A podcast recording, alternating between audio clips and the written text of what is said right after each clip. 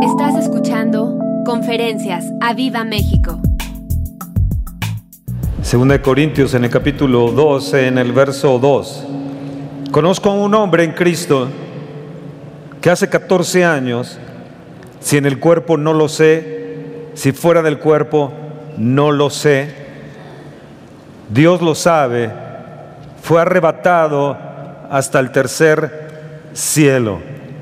Y conozco a tal hombre, si en el cuerpo o fuera del cuerpo, no lo sé, Dios lo sabe, que fue arrebatado al paraíso donde oyó palabras inefables que no le es dado al hombre expresar. Qué grueso. Di qué grueso. Qué impresionante lo que tuvo Pablo, la experiencia que él tuvo, la revelación que él, él llega a tener. Y él en cierta manera se está defendiendo de la gente que lo ha criticado y les dice, ustedes me obligaron a decirles todo esto, pero conozco a un hombre que hace 14 años entonces le empieza, les empieza a relatar, a ellos, yo creo que les ha de haber dicho algunas cosas de su, experiencia, pero él dice, no sé si fue en el cuerpo, si fue fuera del cuerpo, eh, no lo sé, pero yo tuve una experiencia maravillosa y fui arrebatado hasta el tercer cielo. El primer cielo es lo que conocemos, lo que nosotros tenemos, el segundo cielo es donde ahora el hombre ha llegado apenas ahí a, la luna y, sus satélites un poco más lejanos y ahora eh, a través de sus telescopios pueden mirar eh, y encontrar que hay más planetas. Lo que a mí me enseñaron en geografía, pues se queda corto a los planetas que ahora existen y que se están encontrando cada vez más y cómo hay galaxias y descubren más galaxias y como si fuera eso infinito. Y ese es el segundo, el segundo cielo. Y Pablo dice, yo fui llevado, fui arrebatado hasta el tercer cielo. ¿Qué habrá allí en el tercer cielo? Él, él dice, yo no les puedo explicar lo que he visto, eh, está fuera de nuestra comprensión en la carne, en lo natural, está fuera de nuestra comprensión. Pero él tuvo una experiencia increíble, maravillosa. A través de la historia, a través de conocer a otras personas, han tenido similares experiencias eh, que ha sido al instante, al instante como que como luz inmediato, estás en un lugar y, y, es algo, algo maravilloso. De hecho, nosotros somos luz, Jesús es luz y nosotros somos luz. Hace unos días atrás yo tuve una experiencia orando de, experiencia de luz y de repente como así ya estaba en la, en la presencia del Señor. Ahí su trono, y de repente ya estaba ahí viéndole, eh, sabiendo lo, que estaba allí, los querubines de gloria, que son realmente a los ojos nuestros son terribles y maravillosos, moviéndose a través del Espíritu, pero es una sensación de como si fueras luz, que de hecho somos luz, tu espíritu es luz y podemos tener experiencias rápidas, experiencias extraordinarias de luz porque somos luz. Mm. De hecho, cuando el Señor venga, va a ser tan rápido que nos va a tomar arrebatados inmediatamente y vamos a estar con Él. Amén.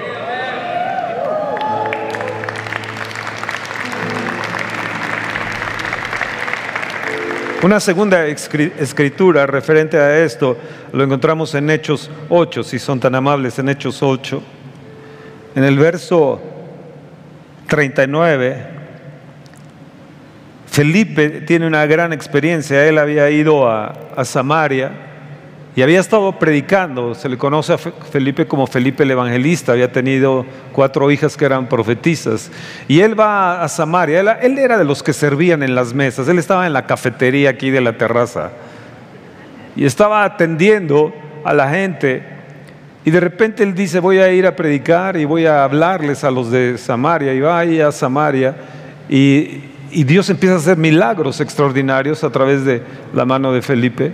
Y empieza a haber muchas liberaciones. Pedro y Juan van y a, Samaria para supervisar y ver qué es lo que está sucediendo allí, el avivamiento que está teniendo Felipe. Y mientras ellos están eh, eh, en esto, está pasando un eunuco, un, funcionario de Candace, de, Etiopía, y está pasando en su auto y Felipe abre la puerta del auto de, este, de, este, hombre y se sienta y le dice, está leyendo este etíope, y le dice, ¿entiendes lo que lees? Y dice, ¿cómo voy a entender si no hay quien me explique? Entonces, desde Isaías 53 que él estaba leyendo, Felipe le empieza a explicar y luego este eunuco dice, ¿qué hay eh, que, impida que yo ah, sea bautizado? Y él dice, nada. Entonces ahí se bajan y en un charco de agua que hubiera por el camino, ahí lo bautiza a, este eunuco y de repente en el verso 39, y cuando subieron del agua, el Espíritu del Señor arrebató a Felipe y el eunuco no le vio más y siguió gozoso su camino. O sea, de repente desapareció Felipe. O sea, fue bautizado y de repente se desapareció Felipe. En el verso 40 dice, pero Felipe se encontró en Azoto y pasando anunciaba el Evangelio en todas las ciudades hasta que llegó a Cesarea. Fíjense bien lo que dice, cuando subieron del agua, el Espíritu del Señor arrebató a Felipe. Lo mismo que está mencionando Pablo, que fue arrebatado. Y aquí este, este etíope de repente se queda, ¡pum! de repente se desaparece, Felipe es arrebatado por el Espíritu y lo pone en otro lugar. Oh, wow, qué experiencia, ¿no? Digo, wow. Y yo quiero vivir una experiencia así. De repente estoy aquí y de repente estoy hablando con mi esposa y de repente ya no estoy. Estoy en Disneylandia, ¿no? ah. Fueron experiencias sobrenaturales que ellos tuvieron y es lo que produce un avivamiento, es lo que realiza un avivamiento. Por eso necesitamos nosotros meternos con el Señor y orar y clamar al Señor, porque al instante cosas van a sucedernos.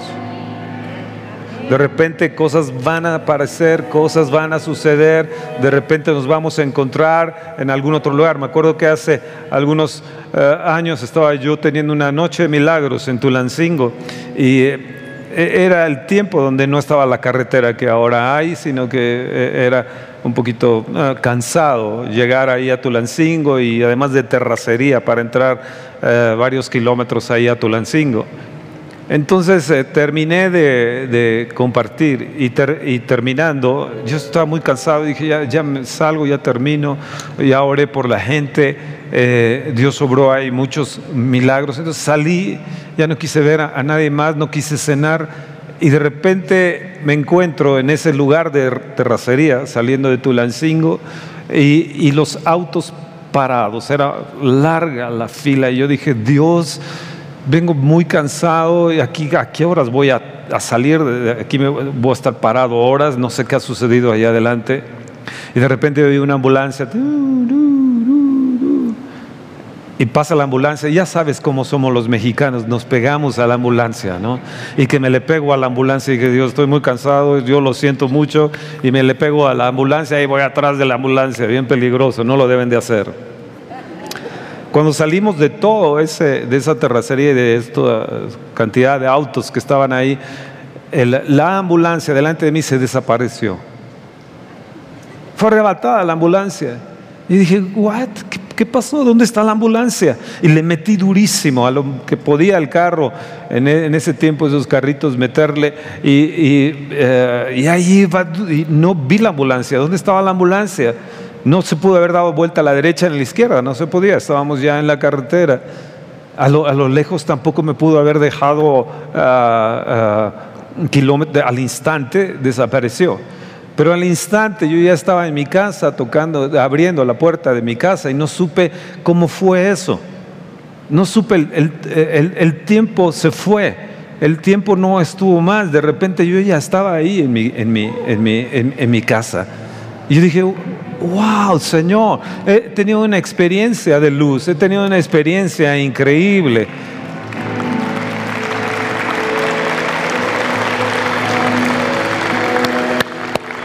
Yo la quiero. Hay más de lo que tú has experimentado.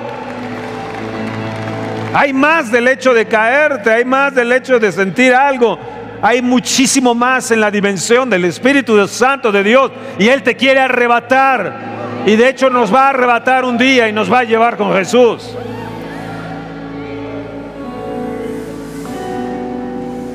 Una tercera cita la vemos en Génesis. ¿No están emocionados de esto? Yo apenas puedo hablar, pero no importa. Génesis, Génesis, Génesis 21, Génesis 21. Abraham no tenía hijos. Dios le había dado una promesa, era a los 75 años, pasó a los 80, a los 85 y pues no había hijos. Y de repente a Sara se le ocurre, ya saben lo que se le ocurren a las mujeres siempre, ¿no? Pero yo sé que a tu esposa no se le ocurre esto. Y le dice Sara a Abraham, pues ahí está Agar. ¿Cómo sí? Ahí está tu sierva Agar, nuestra sierva Agar. Pues mira, tómala y que te dé hijos ella. Entonces tiene relaciones Abraham con, con Agar y nace Ismael. Cuando Dios le cumple la promesa a Abraham alrededor de los 100 años de edad, y Sara también ya bastante grande, Van creciendo los hijos juntos, Ismael, el hijo de Agar, e Isaac, el hijo de Sara, y van creciendo juntos. Alrededor de los 14 años empieza a molestar Ismael, a tosigar a Isaac. Y se hace un conflicto ahí en la casa. Hasta el día de hoy esto está sucediendo con los árabes y con los israelitas. Y fue una molestia. Entonces eh, vamos a leer lo que sucedió allí con, en el verso uh,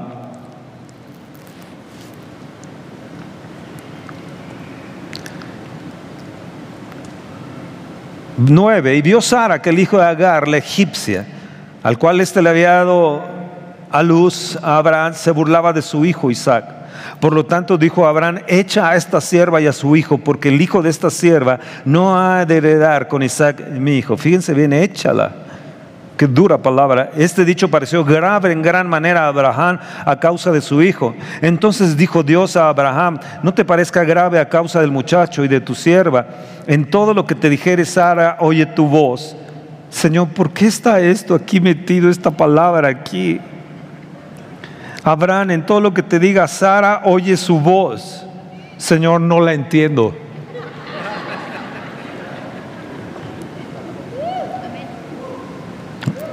¿Quién dijo amén? Dice, porque en Isaac te será llamada descendencia. O sea, la Sara era mandona. Y aparte le recalca a Dios eso a Abraham y le dice, Abraham le tienes que hacer caso, le tienes que obedecer. Ya obedeciste ahí con, con que te acostaras con Agar y tuvieras un hijo, pues ahora síguela escuchando. ¿Cuántos errores cometemos nosotros por escuchar a nuestras esposas? Y también el hijo de la sierva haré una nación porque es tu descendencia. Entonces Abraham se levantó muy de mañana y tomó pan y un odre de agua, eh, fíjese nada más un pan, un odre de agua y le dio a Agar poniéndolo sobre su hombro y se lo entregó y le entregó al muchacho y la despidió fuera. Y ella salió y anduvo errante por el desierto de Berseba y le faltó el agua del odre y echó al muchacho debajo de un arbusto y se fue y se sentó enfrente y a distancia de un tiro de arco porque decía, no veré cuando el muchacho muera. Y cuando ella se sentó enfrente, el muchacho alzó su voz y lloró.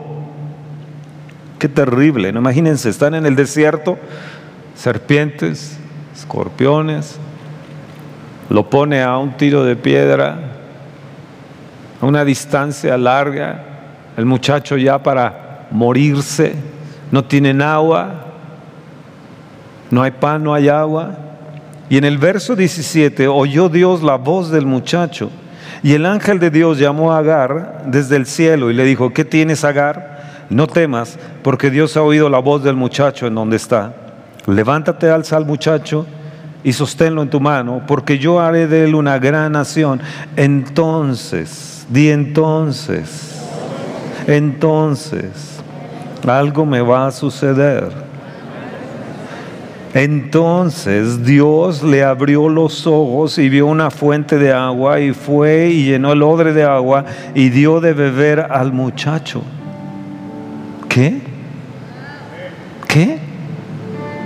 Señor, lo único que puedo yo explicar y puedo yo entender que tú le das agua a, a los deshidratados en el desierto, pero abres algo. Es como si fuera, Señor, de repente estoy en una cosa natural y de repente estoy entrando en una cosa sobrenatural.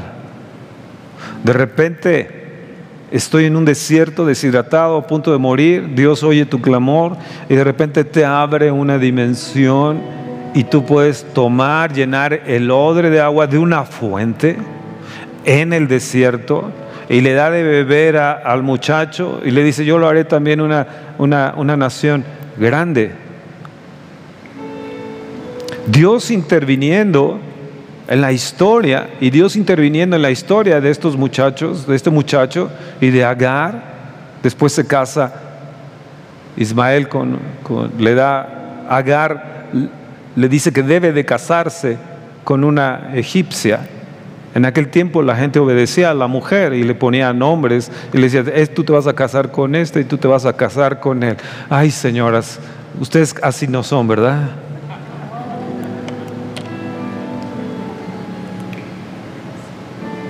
¿Tiene esto explicación? Pregúntame. De repente Pablo está y de repente dice, no sé si en mi cuerpo o fuera del cuerpo, no sé, de repente yo ya estaba en el tercer cielo. Y de repente eh, el Espíritu me arrebató y me lleva al paraíso también. O sea, hay un paraíso. Estoy en el tercer cielo, estoy en un paraíso ahora, pero no les puedo explicar todo lo que he visto. De repente Felipe está hablando con un, con un, con un funcionario y de repente ¡pum! se desaparece de los ojos del funcionario y aparece en otro poblado y sin pasaporte.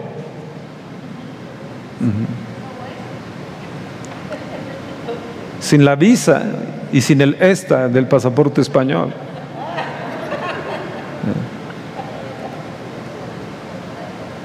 De repente Agar está muriéndose ahí con el muchacho también muriéndose en el desierto, deshidratados, con una deshidratación terrible y de repente ¡pum! se les abre una compuerta y una fuente de agua. Dios es sobrenatural. La Biblia es sobrenatural. Ahora vamos, vamos, déjenme explicárselos de esta manera, ¿me lo permiten? Vamos a Apocalipsis, en el, capítulo, en el capítulo 3 de Apocalipsis. Uy, se va a poner esto buenísimo.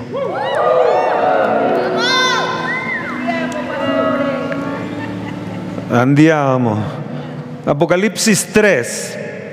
Hay gente de nosotros que está en estos momentos en Italia y está, de ahí van a tomar un barco a las islas griegas y hay otros 30 más que están en los Estados Unidos, en, en Disney y todas estas partes. Y nosotros, que Dios nos, tras, que Dios nos arrebate, ¿no?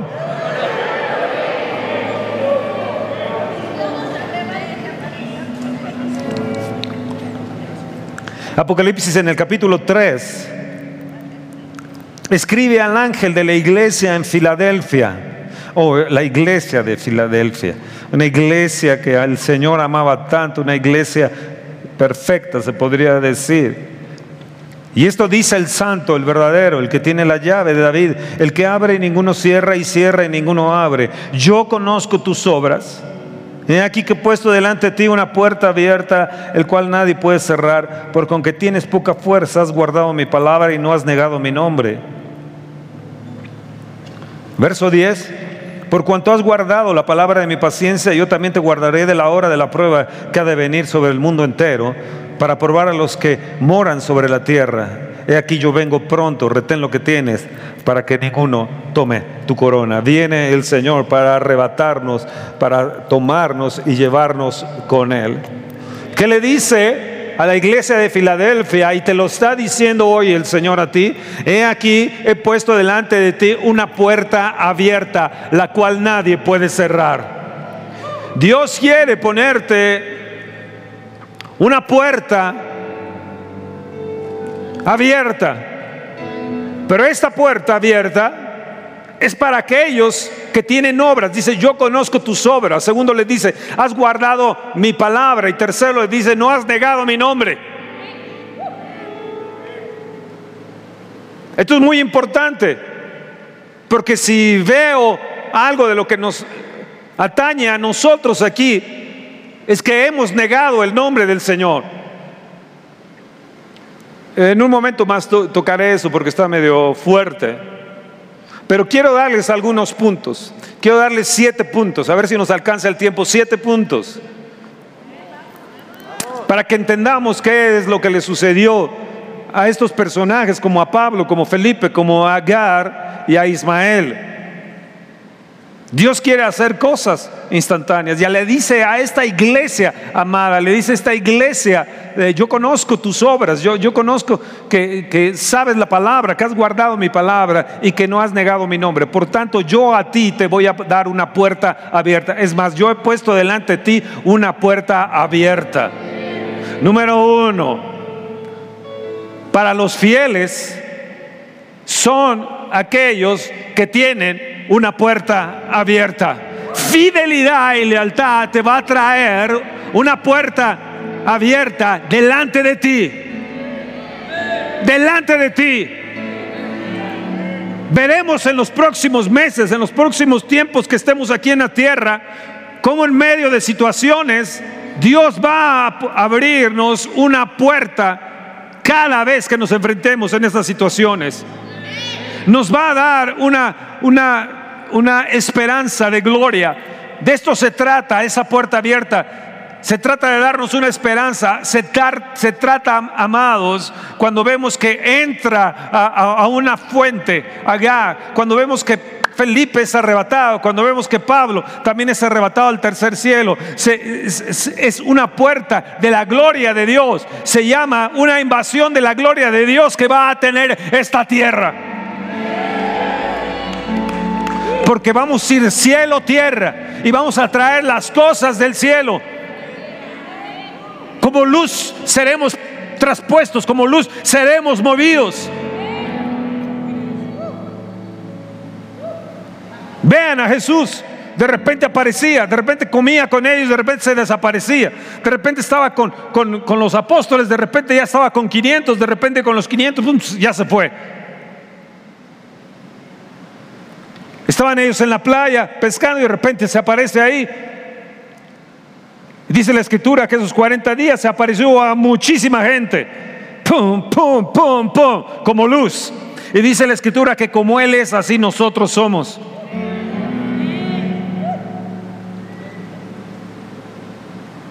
Las dimensiones de gloria que vamos a vivir, amados, no te la puedes perder.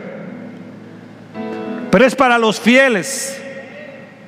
Saben que mi esposa me estaba, me estaba relatando esto, yo lo empecé a escribir. Y lo quiero, lo quiero en cierta forma leer, porque solamente hay una cosa que puede cambiar la ola del mal, y me estaba diciendo ella, y el decaimiento moral que está destruyendo las naciones del mundo.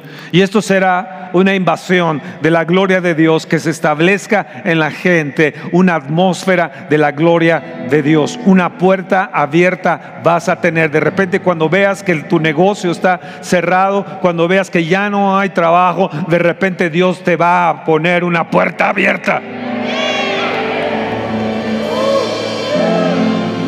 ¿Lo crees? Vamos a Isaías 64.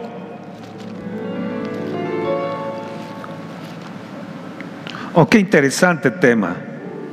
Qué interesante tema. Isaías, Isaías 64, verso 1. Oh, si rompieses los cielos y descendieras y a tu presencia se escurriesen los montes, como fuego abrasador de fundiciones, fuego que hace hervir las aguas para que hicieras notorio tu nombre a tus enemigos, las naciones temblasen a tu presencia, cuando haciendo cosas terribles, di cosas terribles, cuales nunca esperábamos, descendiste, fluyeron los montes delante de ti, ni nunca oyeron, ni oídos percibieron, ni oído ha visto a Dios fuera de ti que hiciese por el que en él espera. Saliste a su encuentro, saliste a su encuentro de los que se acordaban de ti. Saliste al encuentro del que con alegría hacía justicia, de los que se acordaban de ti en tus caminos. Amados, estamos a punto de ver cosas extraordinarias. Una puerta abierta se nos va a abrir. Cuando llegamos a este lugar, realmente fue una puerta abierta, no hay explicación, ni ellos tienen explicación de cómo fue todo esto que aconteció y para que fuera bendición a todo, a todo, a todos los, los lugareños de por aquí.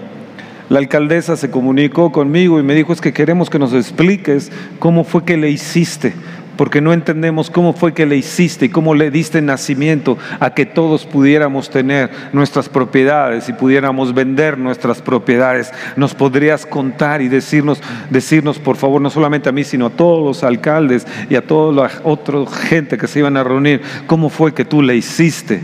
Y yo dije, Dios, ellos no van a entender. Fue una puerta abierta. Fue una puerta abierta, sencillamente. Déjenme explicarles esto, de lo que sucedió. Mi esposa me lo estaba relatando, lo que sucedió en 1949, 1953, de 49 al 53. Las hermanas Smith eran unas, ancianas, una ciega y otra, otra estaba en silla de ruedas. Estaban en Escocia. Y era el tiempo donde estaban sin vida en lo que Dios se refiere. Solo permanecía una religión muerta en la mayoría del territorio y ni un solo joven iba a las iglesias. Dos hermanas ancianas, las hermanas Smith, empezaron a clamar a Dios y ellas retaron a sus pastores y a los ancianos de la iglesia a orar hasta que un despertamiento enviado del cielo llegara. Las hermanas oraron todas las noches, fíjense bien, todas las noches se propusieron orar de 10 de la, de la noche a 4 de la mañana, 6 horas. Los hombres también empezaron a comprometerse y a juntarse dos veces a la semana para orar. La gente, casi como los hombres aquí de los lunes en la noche, casi como los ancianos de aquí en la congregación, que ni vienen a la oración de hombres los lunes. Estamos igual.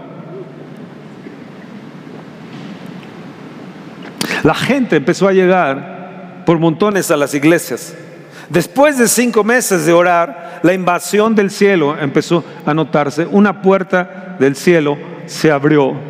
Y un viernes, en el servicio, en la reunión de la noche, empezó a alargarse hasta medianoche y una sensación pesada cayó sobre la reunión. Fíjense bien lo que sucedió. De repente, de repente, 100 jóvenes adultos irrumpieron en la iglesia y empezaron a clamar a Dios, ten misericordia de mí. ¿Qué sucedió con esos jóvenes? Ellos estaban en una reunión, estaban en una fiesta, estaban, estaban ellos bailando, cuando de repente cayó la presencia de Dios con una convicción, con, con convicción y cayó en el lugar. Todos ellos asustados corrieron del lugar y ¿qué vieron a la distancia? Vieron la iglesia, eh, vieron, eh, no sabían hacia dónde ir, estaban corriendo como si huyeran de una plaga y a la distancia ven una iglesia con luces Había muchas luces en esa iglesia y van y corren ahí a esa iglesia porque pensaron que ahí les podían ayudar de lo que les estaba sucediendo. Luz empezó a llegar a los vecindarios, mientras la presencia de Dios los convencía y llenaba las casas. Cerca de 400 gentes se fueron al jefe de la policía que era cristiano y era un hombre, era un hombre cristiano, era un hombre de Dios y gritaría, uno de ellos gritaría, oh, el infierno es demasiado bueno para mí. O sea, lo que él estaba sintiendo era cosas horribles y, y decía, el infierno creo que debe ser demasiado bueno para mí. Después ahí en las islas híbridas, por días la gente estaba con convicción de la presencia de Dios y, escuchen esto, escuchen esto. Caían con convicción de pecado en sus rodillas, en los campos de cultivo, en las tiendas, caían en los bares, caían en lo largo de los caminos. El 75% de la gente que se arrepintió, escuchen esto, el 75% de la gente arrepentida y que se acercó a Dios nunca habían asistido a la iglesia. O sea, cayeron en la calle, cayeron en las avenidas. Ellos no fueron a la iglesia y ahí se arrepintieron. El Espíritu Santo cayó sobre ellos, la luz de su gloria, la dimensión de su gloria. Una puerta se abrió para Escocia, para las islas híbridas, y Dios empezó un avivamiento increíble. Se dice que todas las iglesias fueron llenas de gente, todas las iglesias se llenaron de gente. Se dice que muchos ministros, muchos decidieron servir al Señor y muchos de ellos salieron como misioneros a otras naciones. Se dice que un pequeño número regresó a su vida antigua y dice, se podían contar con la mano. Amados, cuando una puerta del cielo se abre, es mejor que entremos por ella. Y está a punto de abrirse una ventana del cielo. Yo, yo quiero que prendan las luces, por favor, por un momento.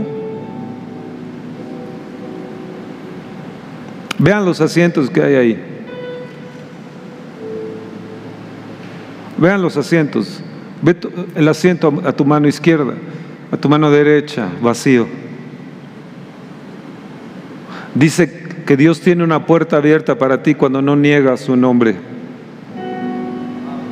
Cuando yo veo esto, me deprime. A veces ni quiero ya predicar porque realmente entro y me deprime. Y yo pienso, es mi iglesia que está negando el nombre de Jesús. ¿Se te ha cerrado la puerta? ¿Se te están cerrando las puertas? Piensa bien en lo que estás haciendo. Piensa bien en las obras que tienes. Yo conozco tus obras. Muéstrame tus obras por tu fe y yo te mostraré mi fe por mis obras. Vamos a darle un fuerte aplauso al Señor.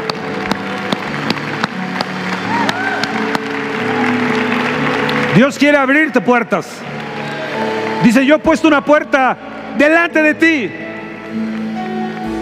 Una puerta en medio del desierto, en medio de la angustia, en medio de la muerte. De repente viene la sanidad. Hace meses atrás mi esposa a punto de morir y Dios abre la puerta de sanidad. Tal vez tú sin trabajo y Dios te va a abrir puertas de sanidad. Padre, yo te pido que pongas una puerta abierta a esta iglesia. A cada uno de ellos, oh Dios. A los que no han negado tu nombre y son fieles. A todos estos fieles que hoy han venido este domingo aquí a esta reunión, yo te pido que prontamente vean una puerta abierta en el nombre de Jesús. A cada uno de los que están aquí, a cada uno, cada uno, a cada uno, a cada uno. Y a estos viajeros también que están ahora en diferentes partes, también si están entrando y están escuchando esto, sea para ustedes también y vengan sanidad, para ustedes y venga prosperidad. Y en cada detalle, Espíritu Santo, muéstrate a ellos, muéstrate a ellos en el nombre de Jesús.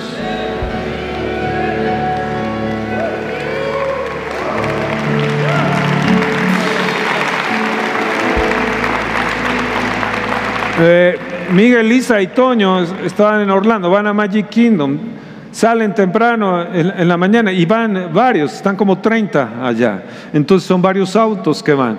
El costo del estacionamiento es muy, muy alto. Eh, para estar ahí, entrar a, estos parques y en Magic Kingdom. Y, y dice, papá, no sé qué pasó, pero a nadie nos cobraron. Ninguno de los autos nos cobraron. Dios abriendo una puerta de bendición para ti.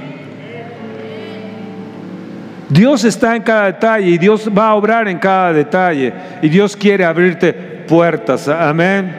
Están ahí, están ahí, están ahí. Entonces Dios te va a bendecir. A la gente que es fiel, Dios les va a bendecir.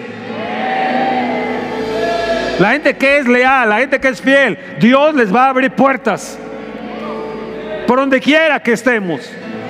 Señor, ¿cuál es la puerta que hoy vas a abrir para mí? ¿Cuál es la puerta de bendición que vas a abrir hoy para mí?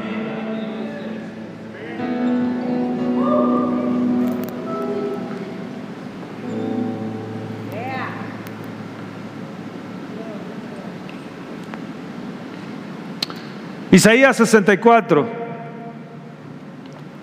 Lo leí, pero déjenme comentarles algo tan interesante del verso 4.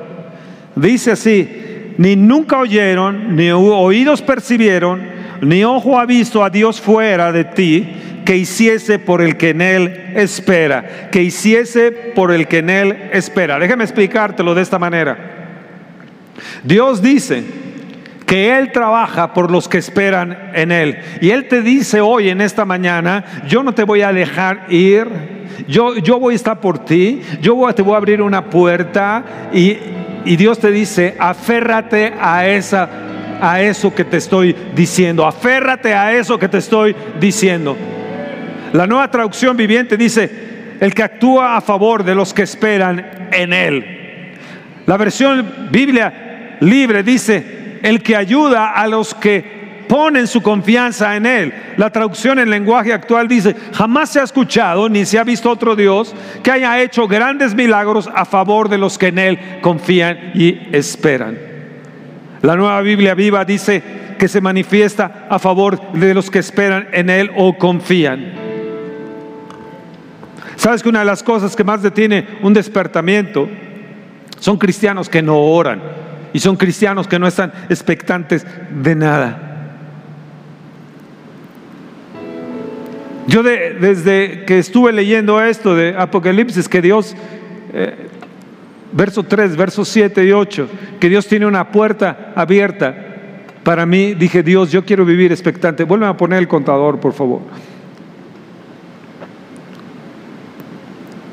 Yo quiero vivir expectante, pero quiero ser una persona de oración.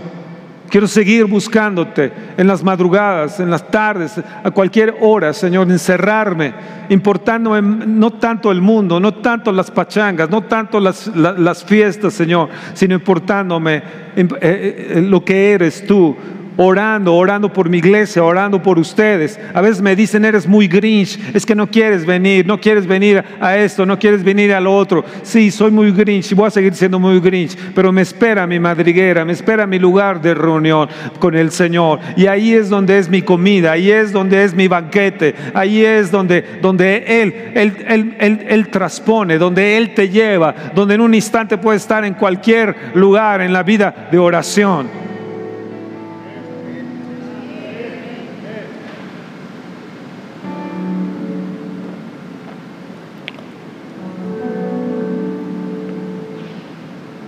Amado Padre, que este mover se dé y que se abra puerta del cielo.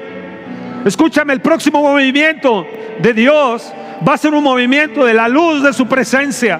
Vas a ver reflejada la luz de la gloria de Dios. De repente esto va a ser iluminado. De repente tu rostro va a ser iluminado por la gloria de Dios. A resplandecer tu gloria. Era una de las oraciones sacerdotales. A resplandecer tu rostro sobre nosotros. ¿Qué es esto? Luz.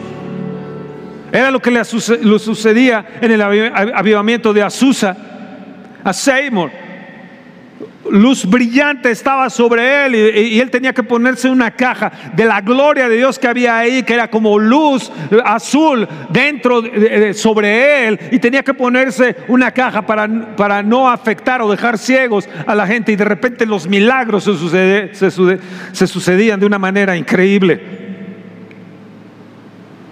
Moisés se tenía que poner un velo también en su rostro porque la luz era tan grande que no podían soportar Israel de la luz que, estaba sobre el rostro de Moisés.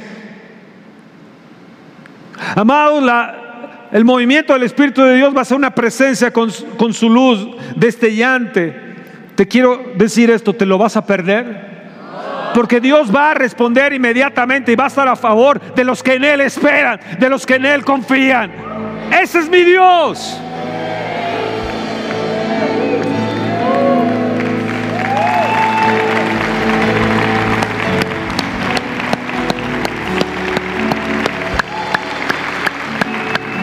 La luz de su gloria. Y no va a ser para gente comodina, no va a ser para gente que, que tenga más del mundo, sino gente que anhele, que anhele las reuniones de oración, que anhele el estar en su presencia, que anhele levantarse para temprano te buscaré y estar orando y estar aprendiendo de lo que, de lo que está saliendo ahí de la palabra y estar orando conforme a lo que están declarando eh, eh, eh, estos jóvenes de Toño y Elisa.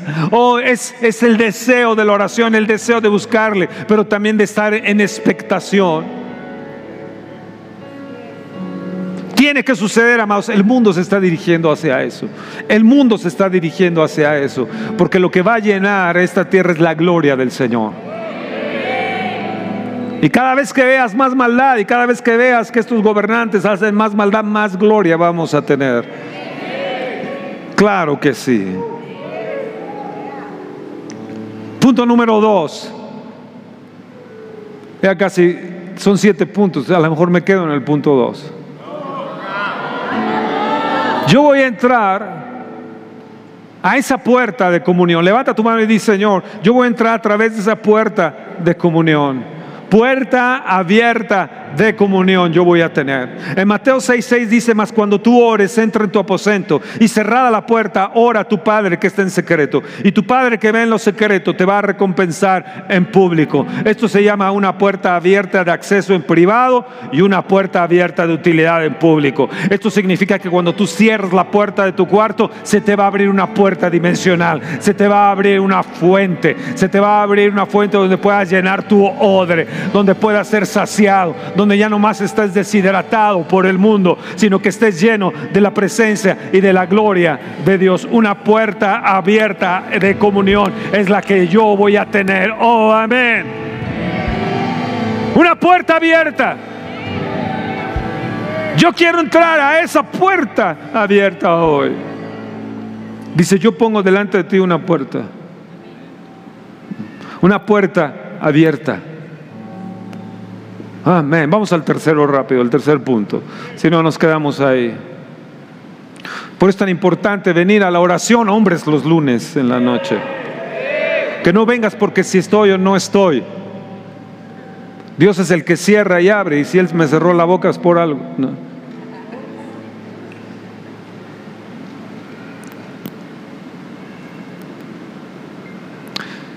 Punto número tres. Una puerta abierta a los misterios de la palabra. Esto se llama revelación. Cada mañana en temprano te buscaré, tú estás escuchando una revelación de la palabra que está teniendo Toño y Elisa. Durante más de 800 días has tenido una palabra de revelación. La gente me dice, ay, es que yo quisiera entrar a un instituto. ¿Cómo le hago para ponerme un instituto en línea? Pues levántate en la mañana y vas a tener gratis un instituto en línea.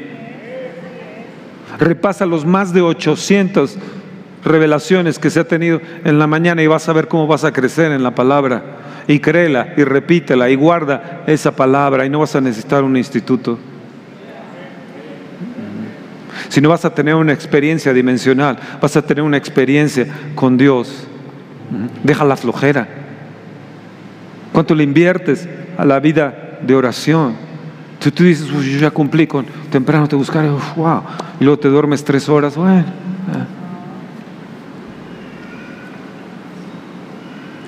Amos 8:11 dice, aquí vienen días, dice el Señor, en los cuales enviaré hambre a la tierra, no hambre de pan, ni sed de agua, sino de oír la palabra del Señor.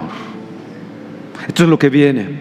Va a venir un hambre en nosotros, una sed por la palabra del Señor.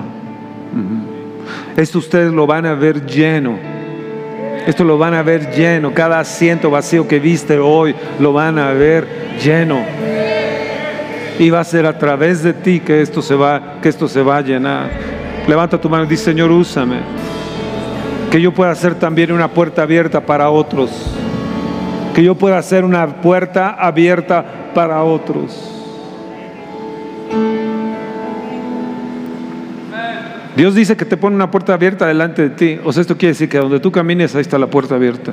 Donde tú camines donde tú camines. Yo me acuerdo, les puedo contar testimonios muchas veces de varios países en que fui, donde la puerta se abría inmediatamente en migración y en donde... Eh, eh, impresionante, impresionante. Una puerta abierta delante de ti. ¿Lo crees? ¿Lo crees? Ahora vamos al siguiente punto para poderlos recorrer y no dejarlos ahí. Punto número cuatro. Una puerta abierta para mi marcha progresiva. Levanta tu mano y dice, yo tengo una puerta abierta para ir en progreso. Dios te dice en esta mañana, no te dejaré ir, terminaré lo que comencé contigo. Tú que esperas por mí, te abriré una puerta delante de ti. Aférrate a eso, hijo, porque vas a hija, porque vas a marchar progresivamente de aquí en adelante. Oh, gracias Dios.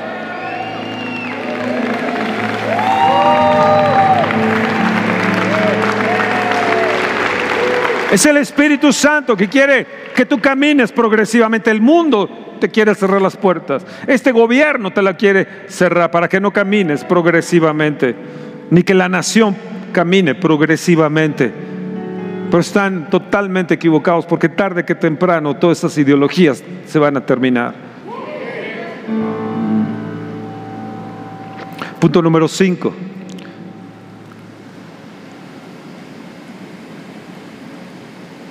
No permitas que se cierre. Levanta tu mano y di, Señor, yo no voy a permitir que esa puerta se cierre ni yo me la voy a cerrar.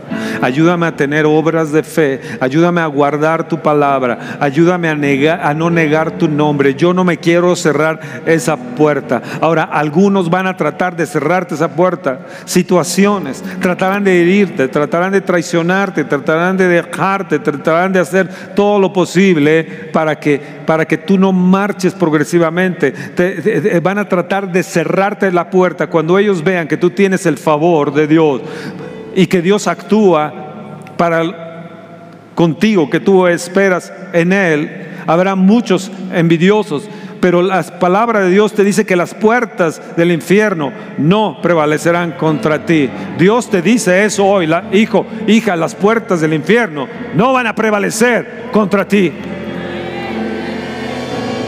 Vean bien lo que dice Apocalipsis 3, 7. Y Dios te dice, yo soy el que abro y cierro puertas. Yo soy...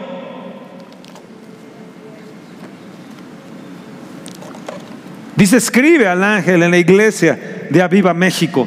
Esto te dice el santo, el verdadero, el que tiene la llave de David, el que abre y ninguno cierra, y cierra y ninguno abre. Dice, yo tengo la llave de David, yo abro y nadie cierra. Yo tengo la llave, la llave, el que tiene la llave de David, él abre y ninguno cierra. Amado, cuando Dios abre, nadie te puede cerrar.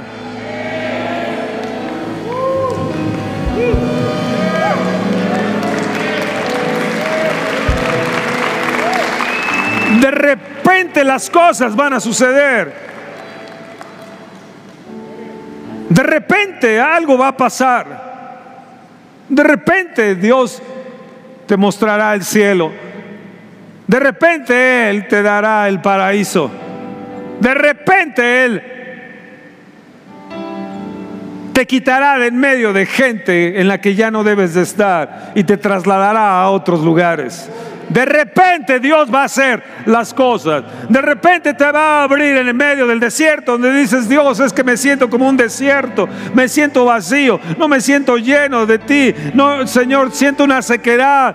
De repente Dios te va a abrir una, una, una fuente de bendición y tomarás del agua de vida.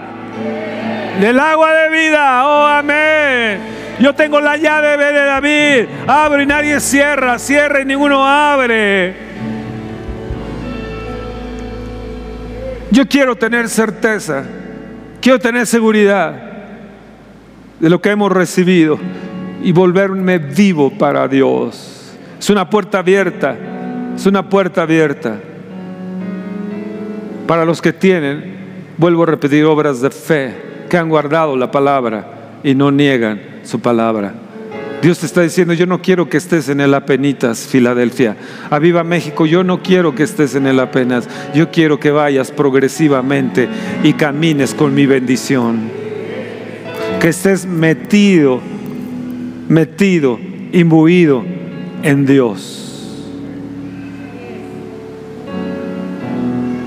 Ahora, punto número 6. Punto número 6.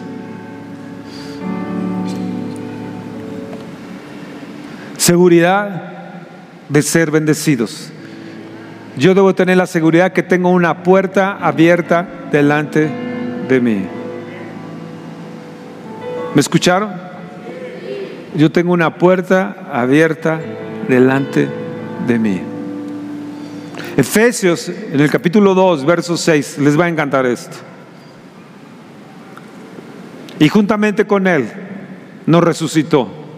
Y asimismo nos hizo sentar en los lugares celestiales con Cristo Jesús. ¿Escucharon bien eso? Cuando se abre la puerta, cuando sabes que esa puerta está abierta delante de ti, te sientes sentado, resucitado en los lugares celestiales con Cristo. Ya no estás en los lugares sentados de depresión, en los lugares de ansiedad, en los lugares sentados de angustia. Ya no estarás en esos lugares de sombras, como nos decía Roberto, sino estarás sentado en los lugares celestiales. Oh, amén, amén, amén. Cuando sabes que hay esa puerta abierta, es que estás sentado en los lugares celestiales. Son puertas de luz. Son puertas de luz. Y juntamente con Él nos resucitó. Estamos sentados ahí juntamente con Cristo. Esto significa que la disponibilidad del Señor y de su poder está con nosotros. Esto significa que estamos posicionados. Esto significa que estamos erguidos. Dice, eh, dice, el Señor, erguíos y levantad vuestra cabeza porque vuestra redención está cerca. O sea que ya no tenemos que caminar más con la cabeza agachada, sino erguirnos. Van a decir, oh, te ves orgulloso, te ves alzado. Oh, sí, sí, estoy alzado en los lugares celestiales, sentado juntamente con Cristo. Sí, estoy muy alzado. Haz tus hombros para atrás, levanta tu cuello, mete tu barriga. Ah. Extiende tu cuello estás sentado en los lugares celestiales. Amén. Amén. Amén. Amén. Amén. Amén. Amén. Otro texto más que les va a encantar, Efesios 1:13. Bendito sea el Dios y Padre de nuestro Señor Jesucristo, que nos bendijo con toda bendición espiritual en los lugares celestiales. Hasta que no entiendas que tienes esa puerta abierta y eres arrebatado para estar en los lugares celestiales, no estás en el primer cielo, no estás en el, segundo cielo, que el Carl Sagan ese que creía que se las sabía todas en el segundo cielo, a estar en el mismo infierno el pobre, si es que no se arrepintió.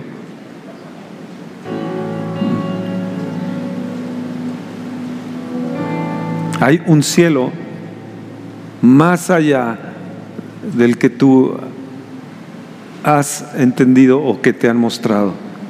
Ese es el lugar de Dios, el lugar de su presencia. Y ahí vamos a estar en un instante. Estamos sentados en los lugares celestiales juntamente con Cristo. Cuando sabes que hay esa puerta abierta delante de ti, sabes que estás sentado en un lugar de bendición. Amados, somos benditos, somos bendecidos. Las puertas se nos van a abrir. Ten fe, créelo, porque Dios lo hace para los que en Él creen, para los que en Él están esperando. Amén. Amén. Amén. Tienes que saberte bendito. Levanta tu mano y dice, Señor, yo quiero saberme que estoy bendecido. Yo quiero saberme que estoy bendito, Señor. Yo quiero, yo quiero esa dimensión de tu gloria. Señor, y que haya una invasión de tu gloria.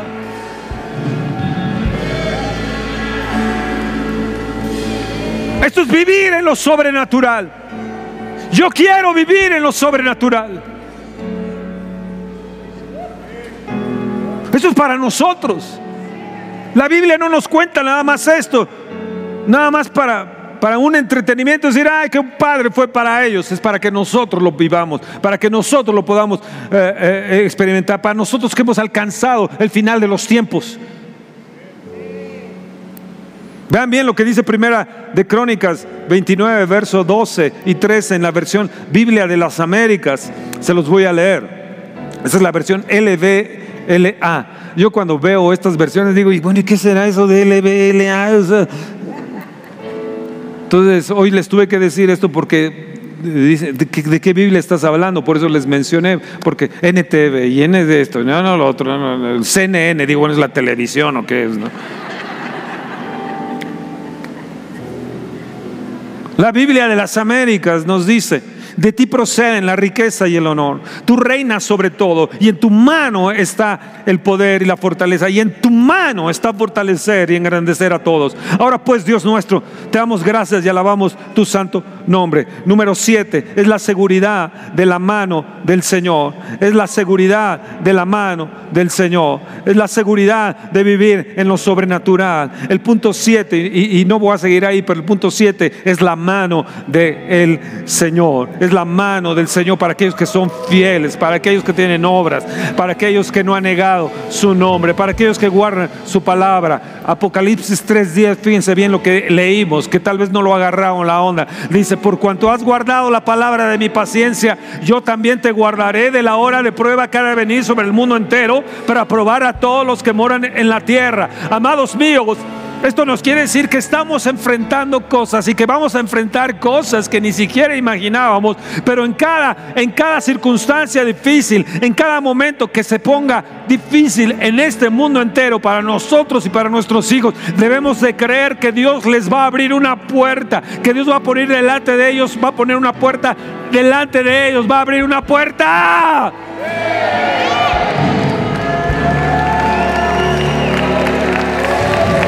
Déjeme contarles una experiencia. La mano de Dios es tan importante. Eh, eh, eh, tengo el tema ahí, ahí está metido, lo escribí sobre la mano del Señor, pero me llevaría tal vez otra, otra, hora sobre eso. Ya vi que se me fue el tiempo, pero escuchen, escuchen esto. Estábamos en Roma Ahora los que están en Europa les dije, por favor, si están en Italia, vayan, a las catacumbas. Fuimos, mi esposo y yo, estábamos en las catacumbas, en, un lugar cerrado, y estábamos perdidos, no sabíamos qué, qué, era. Y nos decía, el guía nos decía, imagínense, en un lugar cerrado así, y ustedes se perdieron, ya no sabían para dónde, la salida. Dice, imagínense, eran cinco pisos hacia abajo, en 20 kilómetros las catacumbas. Cuando el emperador Decio vino la persecución con, este emperador, muchísima gente, medio millón de, personas murieron en, aquel entonces, pero miles y miles de gente se metieron en las, en las catacumbas y vivieron ahí. Hasta abajo estaba el río Tíber. Yo, yo salí de ahí y le pregunté al Señor, Señor, es que esto está muy, muy no puedo entender cómo vivieron esta gente cómo, veían no, no hay luz. O sea, ellos tenían antorchas, eh, podías bajar otro piso y la antorcha se apagaría. No, no, ¿cómo pudieron respirar esta gente? ¿Cómo comían? ¿Qué bebían? Bueno, entendí que estaba el río Tíber hasta abajo, entendí que salían en las noches como para tomar comida y luego regresar y correr ahí. Los, los, los soldados romanos entraban al primer piso y, y, ahí se perdían y algunos de ellos ni podían salir y ahí morían. Entonces tenían miedo los soldados romanos de entrar a las catacumbas y ahí sobrevivieron los cristianos en toda esta persecución. Pero Dios puso una puerta abierta delante de ellos para que ellos pudieran sobrevivir. Y yo le preguntaba al Señor, y esa noche el Señor me dio una visión, de esa visión de luz que les digo, esta visión que estás ahí, que no sabes si en el cuerpo, si estás en el espíritu. Y me veía yo caminando ahí mismo en las catacumbas, y cuando daba un paso, me acordé de que decía, lámpara es a mis pies tu palabra y lumbrera a mi camino. Y daba otro paso y veía luz. Y daba otro paso y veía luz. Y daba otro paso y veía luz. Y decía, Señor, fue la forma que ellos vieron, fue la forma que ellos se movieron. Fue una experiencia de gloria continua, de luz, porque ellos eran luz. Y llegué en una parte de esas, de esas catacumbas, no sé en qué piso era, y, estaban muchos cristianos levantando sus manos en una como una cueva grandototota, y el, levantando sus manos, y era una luz increíble la que había ahí. Yo estaba extasiado con esa luz y entendí de la forma que ellos pudieron caminar, entendí de la forma de la vivencia sobrenatural, entendí de la dimensión de la gloria de Dios, entendí la mano de Dios que estaba sobre ellos. Y dice, yo te voy a liberar de lo que viene en el mundo. Te voy a liberar de las cosas terribles que va a venir en este mundo. Pero entiende bien, yo he puesto una puerta abierta, una puerta abierta para que salgas por esa puerta. En medio de los peligros que nos enfrentemos, en medio de las cosas que estemos, Dios nos va a poner una puerta. Estábamos viajando, el tomato venía manejando, su esposa Priscila, venían adelante, los tomatos adelante y mi esposa y yo, Esther, atrás, a 10 de la mañana, a las 11 teníamos que predicar. El 25 de octubre fue eso, el de septiembre pasado, 25 de septiembre pasado y de repente está, no sabíamos que había la modalidad del asalto en moto, no sé si ya les dije esto, y una moto se puso enfrente y otra de este lado y dos motos atrás. Obviamente estos vienen con, las armas, el de enfrente se te cierra y empieza a frenar, a frenar, a frenar y te empiezan a frenar. Pero cuando este vino, veníamos, no sé, el tomato dice que venía a 150, no, no, no me fijé, pero le hubiera bajado yo el, el, velocímetro, pero él dice que íbamos a 150. Total, se nos puso adelante el de la moto y no sé qué pasó, no sé qué pasó. Pero el de la moto se puso una asustada, no sé qué le pasó a la moto, no sé qué le pasó, pero todos se asustaron y se, eh, se fueron, al, se pararon al, costado de la carretera. Dios nos libró de asalto. Amado, en medio de las pruebas, en medio de las dificultades, siempre vamos a tener una puerta abierta delante de nosotros. Los ángeles de Dios cuidándonos, los ángeles de Dios protegiéndonos. Al instante Dios va a obrar las cosas.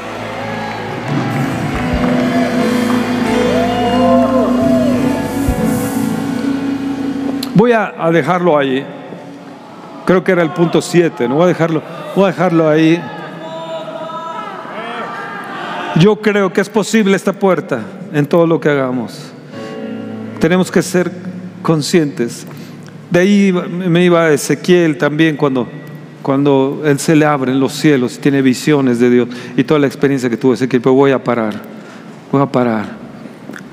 Ponte en pie, ponte en pie. Dile, Señor, veo una puerta abierta delante de mí. La creo. La creo, Señor. Creo, Señor, que soy luz y voy a brillar con la dimensión de la gloria de tu luz y la presencia de luz, Señor. Queremos tener avivamiento, Señor. Te pido que toques a todos los alrededores nuestros, Señor, a la gente que aún sin tocar este auditorio caigan bajo tu potencia y bajo tu poder, Señor.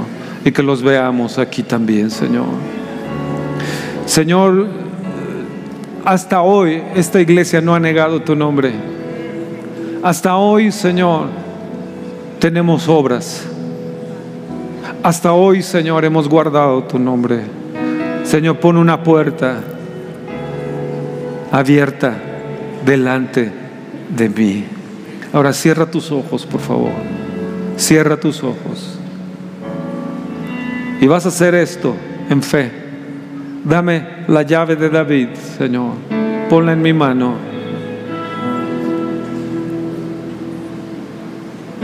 Meto la llave en el cerrojo y abro esa puerta, Señor. Y voy a entrar y da un paso de fe, si es que puedes darlo sin un brinquito, da. Y entro a mi bendición y declara tu bendición y declara tu bendición. Trabajo, sanidad, prosperidad, una marcha constante, abundante.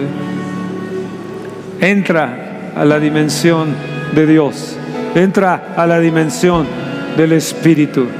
Espíritu Santo, arrebátalos.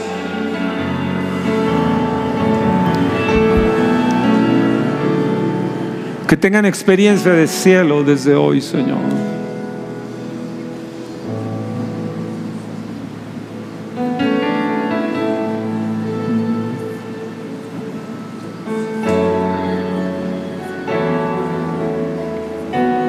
Paralízalos, Señor, en tu dimensión.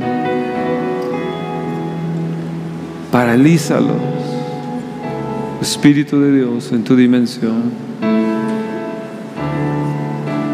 Que tengan experiencias donde el tiempo no existe.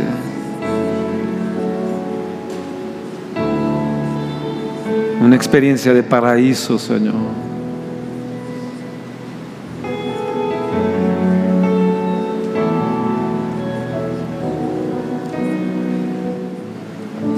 Puesto una puerta abierta delante de ti. ¿La puedes ver? ¿Puedes entrar?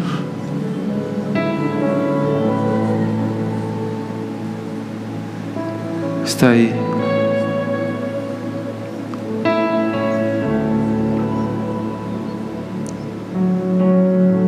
Te conduce a que entiendas a estar sentado en los lugares celestiales juntamente con Cristo.